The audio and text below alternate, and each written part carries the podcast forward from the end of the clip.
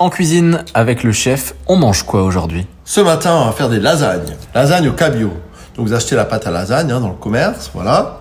Vous faites une bonne béchamel qui a du goût. N'oubliez pas de mettre de la noix de muscade. Vous achetez les épinards, frais si possible, sinon vous prenez surgelés. Des fois, il y en a qui sont pas trop mauvais. Vous achetez du cabillaud en filet. Votre cabillaud, vous le coupez en morceaux, vous le faites cuire vapeur. Ensuite, vous superposez, vous mettez dans le fond du plat, vous mettez de la béchamel, vous mettez les épinards frais que vous avez préalablement cuits mettez votre pâte à lasagne, re-béchamel, re-épinard, cabillaud, ainsi de suite. À la fin, vous mettez un peu d'émental. Ça, c'est euh, pas nécessaire. Une a qui met du fromage. Moi, je suis pas... Ça dépend. Chacun fait comme il veut. Vous mettez ça au four, 35 minutes à 185 degrés. Des petites lasagnes au cabillaud, épinards frais, c'est un régal. Vous pouvez faire ça, évidemment, avec du saumon si vous préférez. Je vous embrasse. À demain. Ciao.